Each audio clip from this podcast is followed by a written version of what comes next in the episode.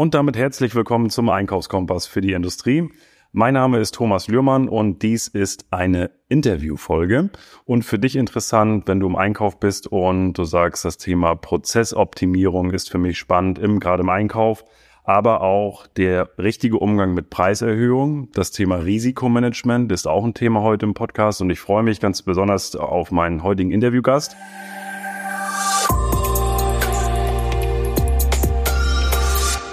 Wir haben schon im Vorgespräch so lange äh, diskutiert, weil das einfach ein, äh, ein Gespräch ist aus der Praxis für die Praxis und deswegen heute äh, freue ich mich da ganz besonders. Mein heutiger Interviewgast ist seit äh, ja, vielen Jahren schon im Einkauf verantwortlich, auch für mehrere Millionen Einkaufsvolumen in den letzten Jahren, ist gelernter Industriekaufmann, Wirtschaftsingenieur, und heute Einkaufsleiter bei Hansa Maschinenbau, Vertriebs- und Fertigungs GmbH. Herzlich willkommen, lieber Mike Schnibbe. Hallo Thomas, vielen Dank für die Einladung. Mike, ja, wir haben, wir haben uns ja grundsätzlich eigentlich kennengelernt über den Podcast. Du hattest mich mal angeschrieben und habe ich gesagt, Mensch, äh, lass uns mal telefonieren. Und äh, dann haben wir uns im Vorgespräch schon mal ausgetauscht über die Themen, die da interessant sind. Und ich würde auch gleich direkt reingehen, bevor wir nachher nochmal was zu deiner Person sagen, das können wir im laufenden Podcast nochmal machen. Prozessoptimierung im Einkauf, da hast du gesagt, Mensch, da habe ich einiges gemacht in den Jahren auch und einiges gesehen. Jetzt ist das, das ist ja ein, Riesenthema, jetzt Prozessoptimierung, da können wir an etlichen Stellen ansetzen, ob das äh, Software ist oder wie auch immer. Was sind deine Dinge, die du als Prozessoptimierung in der Praxis umgesetzt hast, wo du sagst, da habe ich einen Prozess angefasst, der nicht lief so habe ich den angefasst und das war das Ergebnis am Ende des Tages. Also ich glaube, was am meisten gebracht hat bisher und auch am meisten bringt, glaube ich, in jedem Unternehmen, ist einfach das Thema Digitalisierung ähm, vernünftig zu verfolgen. Also im Prinzip ist es bei mir so, alles, was irgendwie analog auf Papier, per E-Mail, per Telefon im Prozess ähm, rumgegeben wird oder von einer Stelle zur nächsten gegeben wird, ist für mich so ein rotes Tuch. Das ist ähm, wo ich sage, das ist eigentlich Verschwendung, weil da ist ein Medienbruch drin, da muss sich wieder jemand mit auseinandersetzen, ne, wo man es einfach effizienter gestalten kann. Ähm, wir hatten da so ein Beispiel in, in meiner Karriere, wo ähm, wirklich Bedarfsanforderungen auf, auf Papier kamen, teilweise, wo es ähm, sogar fünf unterschiedliche Wege gab, wie die Bedarfsanforderungen bei uns gelandet sind, wo ich gesagt habe, das ist total ineffizient. Ähm, und auch um meine Kollegen im Einkauf zu entlasten, haben die gesagt, okay, wir nutzen das, die Möglichkeiten unseres ERP-Systems eigentlich nur richtig aus, indem wir sagen, wir, ähm, äh, dass der Bedarfsträger bereits äh, eine digitale Besta Bedarfsanforderung stellt und wir die dann einfach nur noch weiter bearbeiten müssen. Im Endeffekt ähm, hält das ERP-System oder fast jedes ERP-System ist eigentlich egal welches, einige besser, andere schlechter alle Informationen bereit, die man sich sonst per Hand raussuchen muss. Also wer ist der Stammlieferant oder wer sind meine drei Lieferanten, die ich da womöglich anschreiben kann oder ähm, welche Informationen auch immer ich brauche. Das muss man sonst alles im Kopf haben oder sich mühselig raussuchen.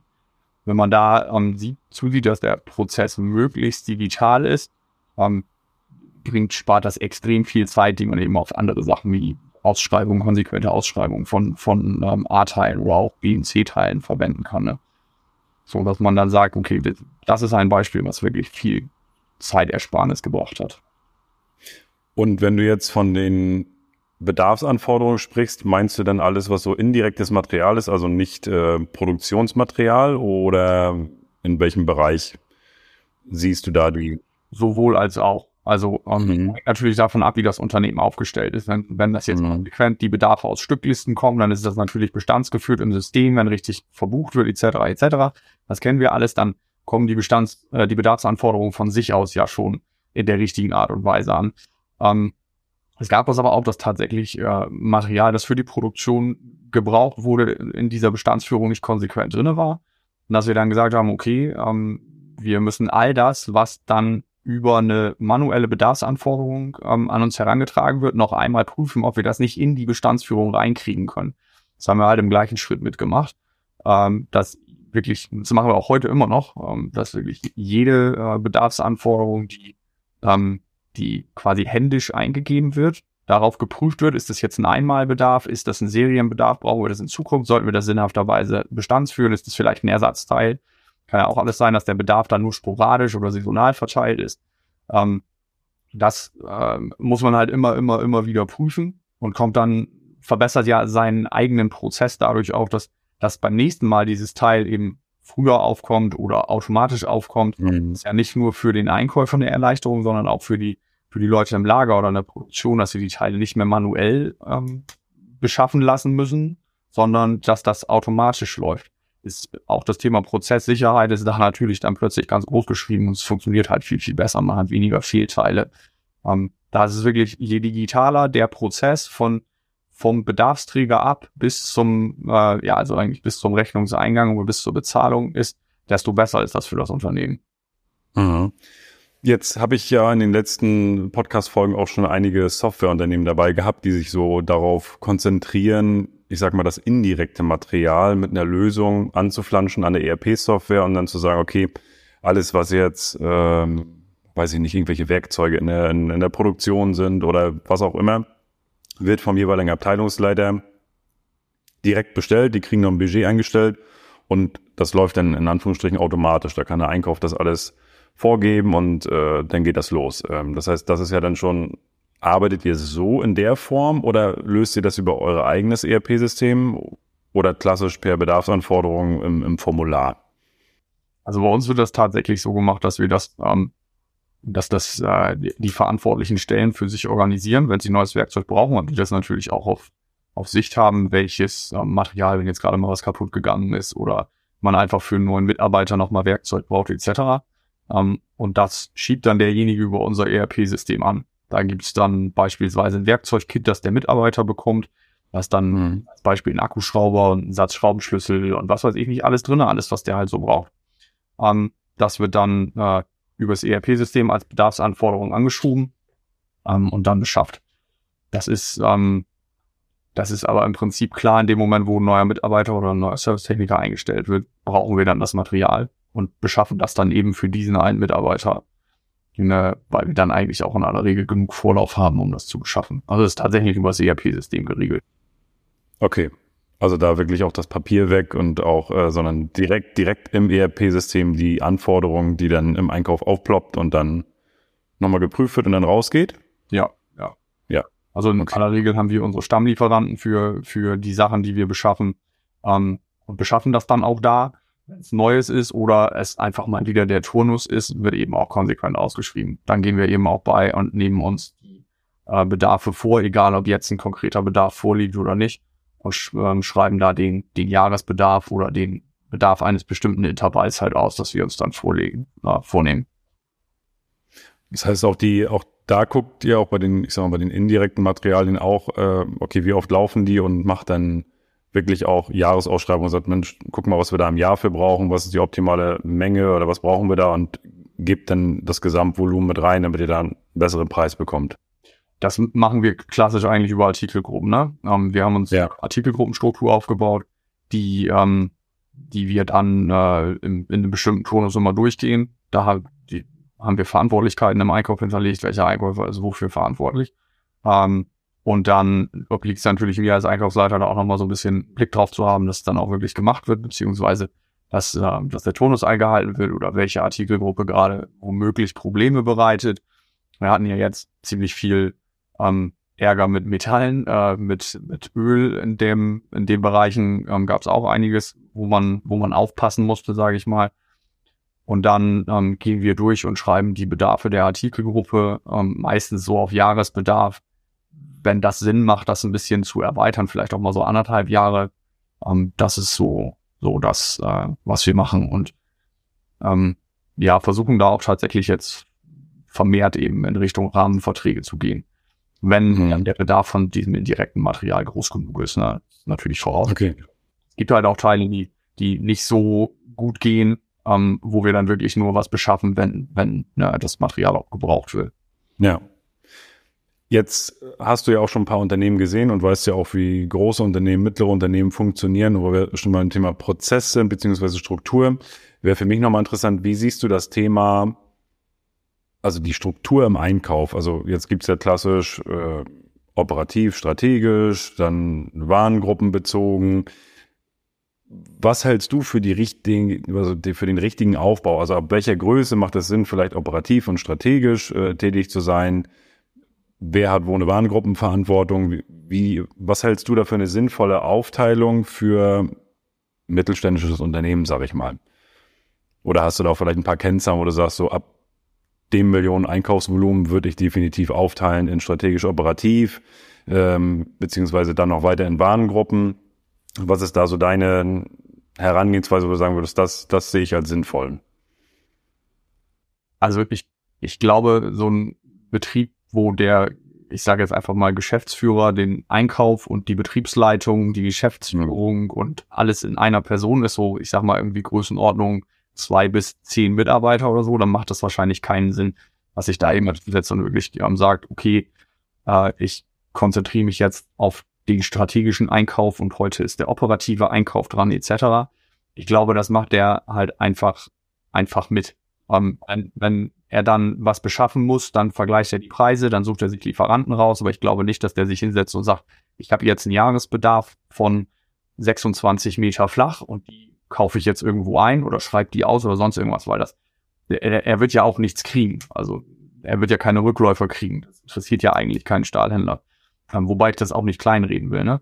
Aber ich glaube, so ähm, ab einem kleineren mittelständischen Betrieb, ein, zwei Leute vielleicht im Einkauf, ähm, macht das auf jeden Fall Sinn, sich damit auseinanderzusetzen. Und allerspätestens dann, wenn man sagt, okay, ähm, ich produziere hier irgendwas, also halbwegs in Serie oder auch in Serie und ähm, habe einen immer wiederkehrenden Bedarf, der auch eigentlich schon ein ordentliches Volumen ausmacht.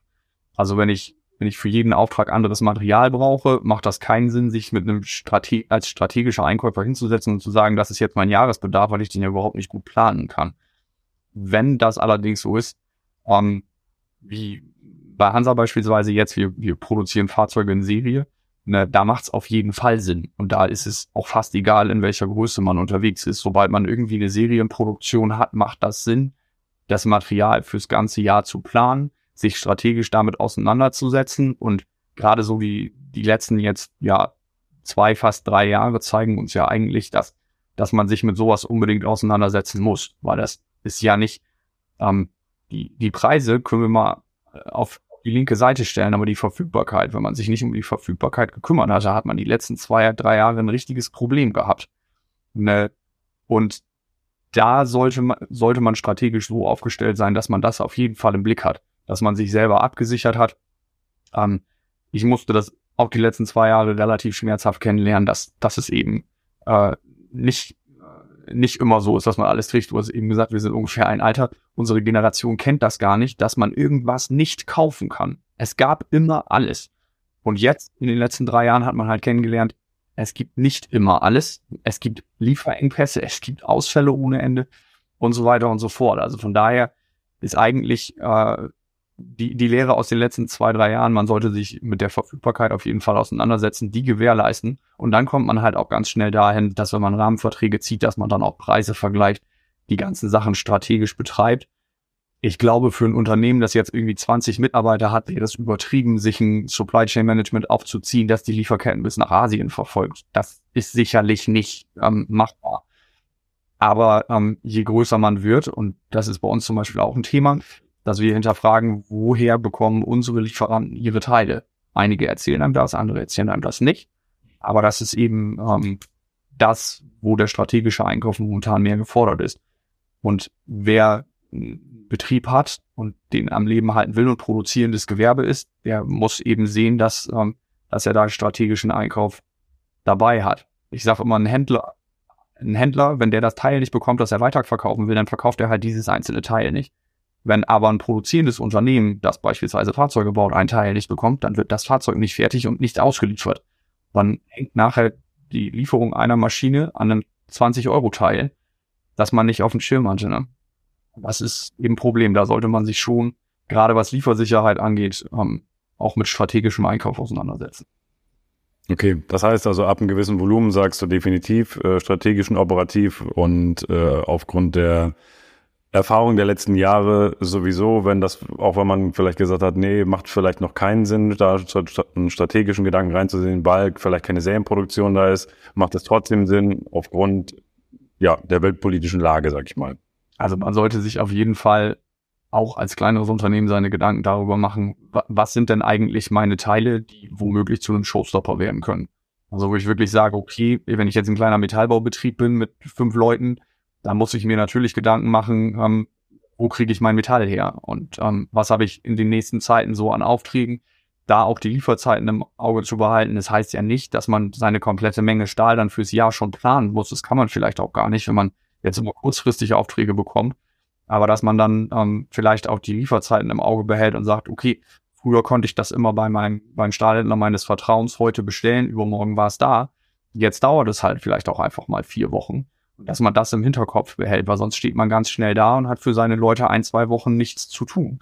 Und das ist für, für ein kleines Unternehmen, ähm, wird das schnell zu einem riesigen Problem. Du hast gerade schon ein paar Themen angesprochen, Thema Risikomanagement, ähm, Lieferanten, ähm, äh, Sorgfaltspflichtgesetz, also auch das ist ja ein Thema, ähm, gucken wir gleich nochmal rein. Den Umgang jetzt, äh, weil wir schon so ein bisschen in den letzten äh, zwei Jahren jetzt äh, gedanklich sind, Umgang mit Preiserhöhungen. Haben wir ja Stand heute auch immer noch viel mit zu tun. Jetzt dreht sich das gerade so ein bisschen, jetzt kommt so ein bisschen die, die ersten Reduktionen wieder rein. Wie, wie bist du in der Zeit mit diesen Preiserhöhungen umgegangen? Also wir waren ja in der Zeit, okay, da mussten wir nehmen, was, was da ist und auch zum Preis, was, was dann auf dem Markt war. Wie gehst du damit um, auch bei, bei dir im Einkauf? Also nimmst du sie einfach hin? Machst du Preisstrukturanalysen? Wie gehst du da um, wenn du jetzt eine Preiserhöhung vom vom Material bekommst, was du halt sehr viel brauchst, vielleicht im Jahr. Wie gehst du damit um?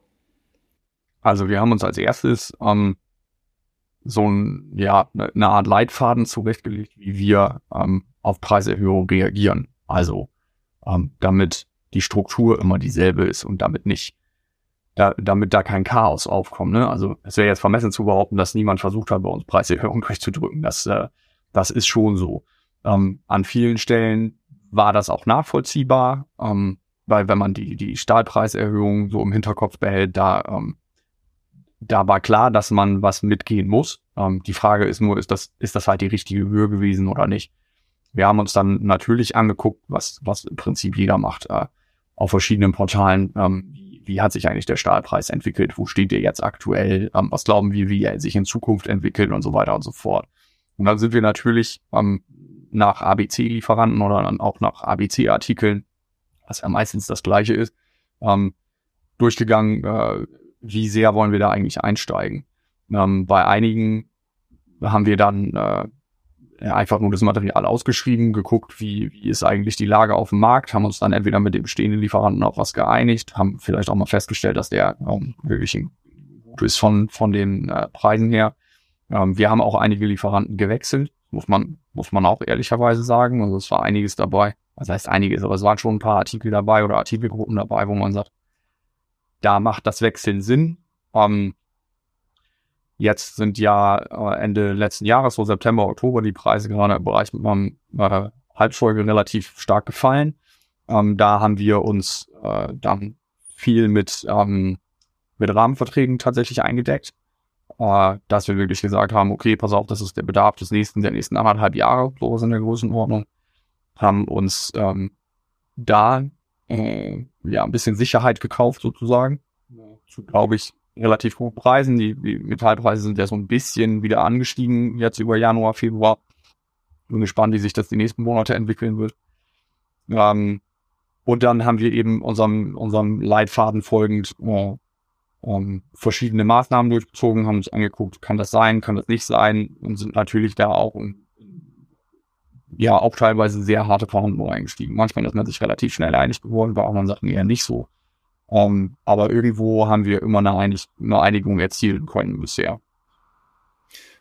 Ich finde das Thema Leitfaden ganz spannend. Äh, wie muss ich mir den Leitfaden vorstellen? Ist das ein Leitfaden, den du festgelegt hast? Wie gehen wir damit um? Ist das ein, Leitfaden? Wie kommunizierst du? Also in welcher Form hast du die Leitfäden da aufgebaut?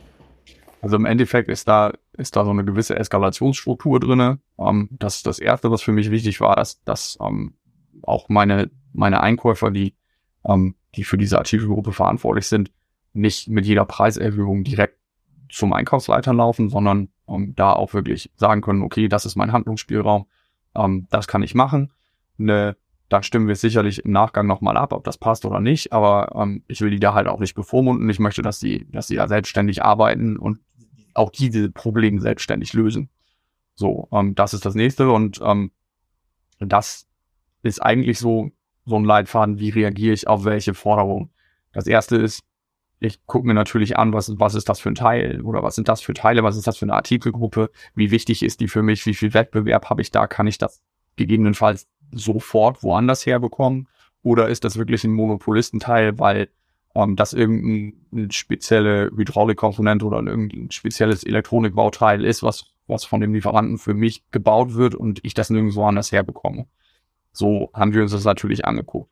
Ähm, dann ähm, ist der nächste Schritt, wenn es ein Teil ist, dass ich, dass ich überall bekommen kann, erstmal ausschreiben, erstmal Transparenz im Markt besorgen, wenn ich die nicht sowieso schon habe, weil ich das regelmäßig mache und das von vornherein bewirke. Das ist natürlich das Einfachste. Wenn ich Transparenz habe, habe einen vielleicht zehn Tage alten Preis von einem Wettbewerber, ja gut, dann kostet es halt in Zukunft da. Ähm, das ist dann relativ einfach. Wenn das nicht ging, ging es auch teilweise eben in, in die Richtung, dass wir die Preiserhöhung erstmal schlucken mussten nach Verhandlungen. Um, und dann im Nachgang die Lieferanten abgelöst haben. Das ist halt ja auch eine, eine Strategie, die nur recht und billig ist, wenn man dann sagt, okay, der Lieferant will jetzt den Preis dafür haben, er meint, das ist okay, ich bin der Meinung, das ist nicht okay, dann gehe ich ähm, eben gegebenenfalls mit dem Teil woanders hin. Wir haben uns da auch ein relativ großes Netzwerk mittlerweile aufgebaut, deswegen, also Multiple Sourcing ist da quasi an, an jeder Front im Moment angesagt. Wir sind auch noch mittendrin einzelne Komponenten zu versuchen abzulösen, die eben nicht einfach so einfach abzulösen waren. Das ist es eigentlich, dann steht bei uns eine Eskalationsstruktur dahinter, ähm, bis wohin wir dann was akzeptieren und bis äh, ab welchem Punkt eben die nächste Stufe eingeschaltet werden muss. So. Hm. Okay, das heißt, du identifizierst erstmal so ein bisschen die, die Teile auch. Ähm, ist das jetzt ein A-Teil, also von, von der Kategorie her auch wie wichtig ist das, was habe ich da an Vergleichsmöglichkeiten schon vorhanden und sagst dann halt auch, okay, bei gewissen Teilen, die der, also anders, bei Teilen, die, nehmen wir mal was, was pragmatisches Toilettenpapier, wenn das um, äh, um, um, um zehn Prozent gestiegen ist, das willst du natürlich bei dir nicht auf dem Tisch haben. Lohnt es sich da Zeit reinzustecken für, für, für, ich sag mal, eine Erhöhung im Jahr von, von 100 Euro? Da muss ich mich nicht drei Stunden mit auseinandersetzen. Da machst du den Haken dran, also das lass einfach so stehen, kümmere dich um die großen Sachen. Im Endeffekt ist das so, dass wir bei der, bei der Betrachtung der Preiserhöhung, ähm, wenn der Lieferant jetzt sagt, er erhöht sein komplettes Portfolio um x Prozent, dass wir uns dann angucken, wie ist der, wie ist der Jahresumsatz und lohnt das überhaupt da jetzt gegen anzugehen. Wie gesagt, dass wenn da ein Lieferant dabei ist, bei dem wir 1000 Euro Jahresumsatz machen, dann hat das keinen Sinn. Dann investiere ich zwei Stunden Arbeit und habe den, äh, habe die Preiserhöhung, die ich ja hätte abwehren können, äh, in der Zeit locker schon verbrannt. Ähm, und es ist ja auch vermessen zu glauben, wenn der jetzt mit sieben Prozent um die Ecke kommt, dass ich damit null rausgehe. Das akzeptiert ja keiner. gerade bei, die haben ja auch eine ganz andere Verhandlungsmacht. Wenn wir ähm, da ein kleiner, so ein kleiner Kunde sind, dann lassen die uns ja eher über die Klinge springen und sagen, ja, beliefern wir euch halt nicht mehr. Ne, also die eigene Position ist da schlecht in, in der Verhandlung. Das ist natürlich auch was, was man im Hinterkopf behalten muss. Wie ist meine eigene Position eigentlich? Ist meine Chance, das jetzt abzuwehren? Das ist auch so eine Sache, die wir ähm, in der Bewertung vorher ähm, äh, eben machen, dass wir gucken, wie, wie ist meine eigene Verhandlungsmacht, sitze ich einem Monopolisten gegenüber, das hatten wir vorhin schon mal, ähm, und wie ist überhaupt mein Einkaufsvolumen da? Wenn das Einkaufsvolumen extrem klein ist, dann, dann ähm, ja, macht das auch einfach keinen Sinn, mit dem Lieferanten darüber zu sprechen. Man kann das trotzdem versuchen, ähm, aber bei, bei, ja, wenn es dann 100 Euro im Jahr kostet, da jetzt zwei, drei Einkäuferstunden reinzustecken, ist halt auch dann irgendwo nicht so richtig zielführend. Ne? Steht nicht im Verhältnis, ja, auf jeden ja, Fall. Kann man, sich, kann man sich an der Stelle lieber im, im Hintergrund Gedanken machen, ob man, ob es nicht mehr Sinn macht, den Lieferanten zu wechseln und da jemand anders zu nehmen. Ne? Also hm. war auch so.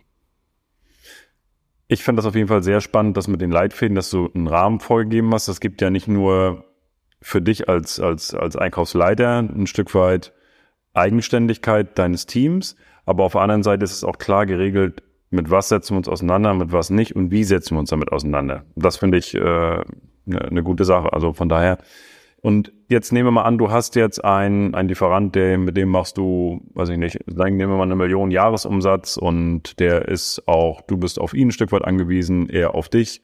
Und ähm, jetzt kommt er mit einer Preiserhöhung um die Ecke von, weiß ich nicht, 20 Prozent etc. pp. Was sind denn deine, und jetzt sagt der Markt, aber okay, ähm, also da, wenn ich das richtig verstanden habe, ist dein Schritt oder der erste Schritt dann zu sagen, okay, wir gucken mal, was die Produkte bei anderen Lieferanten kosten, um eine Benchmark zu kriegen. Und jetzt stellst du fest, okay, ähm, die anderen wollen aber nur zehn Prozent mehr haben, also zehn Prozent unter dem Preis, den er jetzt neu angeboten hat. Wie gehst du davor? Also gehst du hin und argumentierst ausschließlich mit anderen Lieferanten oder nimmst du mit der Preisstrukturanalyse das komplett auseinander?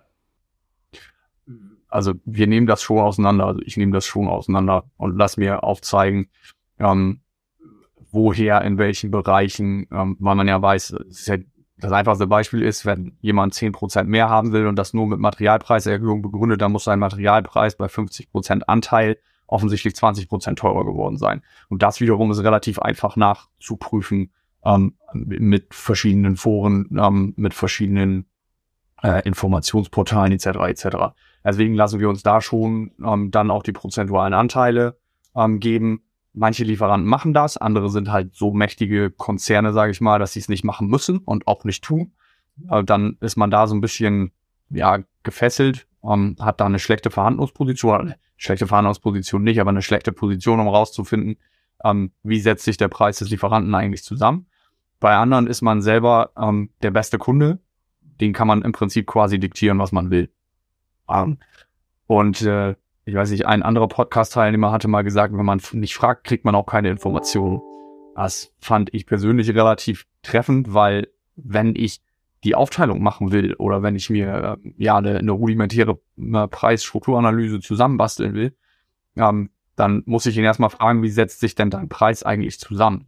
Das kann ich natürlich auch, wenn ich jetzt mit jemand anders gerade in der Ausschreibung bin und mit dem womöglich ähm, ein Geschäft machen will, der ein ähnliches Produkt anbietet oder das gleiche Produkt anbietet, dann kann ich den natürlich auch fragen, ähm, wie setzt sich denn dein Preis zusammen? Der ist in aller Regel noch viel flexibler und viel eher gewillt, mir diese Informationen zu geben, weil er natürlich mit mir das Geschäft machen will.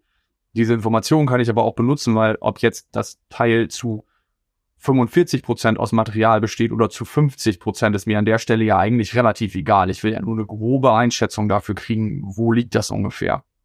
So, wenn ich vom Wettbewerber also diese Informationen habe, dann kann ich direkt übertragen auf denjenigen, der mir gerade die Preiserhöhung ähm, äh, um die Ohren haut. Was wichtig ist, ist, dass man das langfristig vorbereitet bei A-Teilen, weil in dem Moment, wo der Lieferant mit der Preiserhöhung um die Ecke kommt, habe ich nicht mehr den, äh, den Reaktions Spielraum. Ich habe einfach nicht mehr die Zeit, ähm, ne, da, das alles vernünftig aufzubauen und mir die Preise von jemand anders zu holen, beziehungsweise die Preisstruktur von jemand anders zu holen und so weiter und so fort. Sagen wir mal, der sagt heute, okay, ab 1.6. habe ich diese Preiserhöhung oder ab 1.7. Bei A-Teilen schaffe ich das in aller Regel nicht, das in zwei Monaten aufzubauen. Das heißt, ich muss da schon vorausschauend planen und diese Preisstrukturanalyse so entsprechend vorbereiten, dass ich die für die nächste Preisverhandlung, die ja definitiv kommen wird, ähm, in der Tasche habe und dann auch das entsprechend abwehren kann oder ihm sagen kann, pass auf, na, dein Wettbewerb ist aber an der und der Stelle so und so viel günstiger, wieso hast du so viel Materialeinsatz, wieso ist bei dir so viel Personalkosten drinne und so weiter und so fort. Ähm, das macht bei A-Lieferanten und sicherlich auch den größeren B-Lieferanten auch durchaus Sinn. Äh, und gibt einem eben auch ein extrem mächtiges Werkzeug an die Hand, weil das einfach nicht zu widerlegen ist. Jemand müsste ja schon entweder er widerlegt es einem, indem er seine eigene Preisstruktur aufmacht, dann habe ich genau die Informationen, die ich eigentlich haben wollte. Ähm, oder er kann es einfach nicht widerlegen, weil es die Wahrheit ist. So.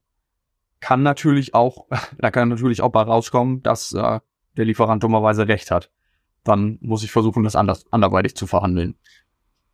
Absolut, aber das sind auch Sachen, die ich habe es auf der anderen Seite, also wenn wir, wenn wir der, der Lieferant sind, dann habe ich das halt auch schon äh, gemerkt, auch bei, bei Einkäufern, wo wir dann halt genau dieses Thema hatten und wir zwei Preisstrukturanalysen gemacht haben, einmal unseren, einmal die von den anderen und da auch noch tatsächlich noch einen Punkt gesehen haben, der bei uns, wo ich gesagt habe, stimmt, da können wir noch was anderes machen. Also so ein bisschen in Richtung Lieferantenentwicklung. Also das ist ja nicht nur immer in Anführung, also viele sehen das ja auch immer, oh nee, jetzt wird alles transparent und jetzt wollen die Druck aufbauen. Das ist ja mehr auch ein Stück weit auch zu gucken, okay, guck mal, ich habe hier das, der, der macht das so und so, da läuft das so und so. Stimmt, so könnte ich das auch machen. Und so haben beide ja gewonnen. Auf, auf der Seite, wo man sagt, lass uns doch mal gucken, wie wir es zusammen hinkriegen. Wir wollen eine Transparenz haben, müssen wir einfach, also zumindest in der jetzigen Zeit bei den ähm, äh, Preiserhöhungen, was da, was da durch, durch die durch die Gegend schwirrt, sag ich mal. Aber es hilft ja in der Regel auch beiden. Das würde ich auch sagen. Das größte Hindernis dabei ist in meinen Augen, dass ähm, jedes Mal, wenn man Geschäfte macht oder in fast jedem Geschäft, ähm, will jeder für sich selber das Maximum rausholen und unterstellt deswegen dem anderen, dass er versucht zu betrügen, also in Anführungsstrichen. Mhm. Ähm, und nicht so transparent ist, wie er eigentlich sein könnte. Man haushaltet ja mit seinen Informationen, man ähm, behält bestimmte Informationen hält man bewusst zurück, äh, was natürlich irgendwie schwierig ist. Man, man bedenke nur, jemand sagt, okay, das ist der späteste Liefertermin, ähm, den ich akzeptieren kann. Dann geht das Gegenüber aber davon aus, dass der da noch Lose drin hat, dass da auf jeden Fall noch was bei übrig ist. So, und ähm, das führt eben da wiederum dazu, dass die Erwartungshaltung, dass der andere davon ausgeht, dass man selber nicht den wirklichen Termin genannt hat, dass man dann den wirklichen Termin gar nicht nennen kann, weil man davon ausgehen muss, dass der andere den eh nicht halten wird. Dieses Misstrauen, das ist halt unglaublich schwierig. Äh, ich habe das zu meinen Kollegen und auch vielen, vielen anderen Bekannten und Einkäufern und Einkaufsleitern immer gesagt. Ähm, wir haben im Prinzip alle durchschaut, dass die Leute sich während Corona oder die Unternehmen sich während Corona die Lager voll machen, weil sie Angst haben, dass es kein Material mehr gibt. Deswegen verknappt sich das Material noch zusätzlich. So, wir haben das alle durchschaut, aber wir müssen alle diese Spielchen mitspielen, weil wir sonst diejenigen sind, die kein Material haben. Und das ist, ähm, war so eine selbsterfüllende Prophezeiung im Prinzip. Jeder hat, ähm, hat sich die Lager voll gemacht und dadurch das Material zusätzlich verknappt. Und jeder hat gehofft, dass er irgendwie halbwegs damit durchs Loch kommt.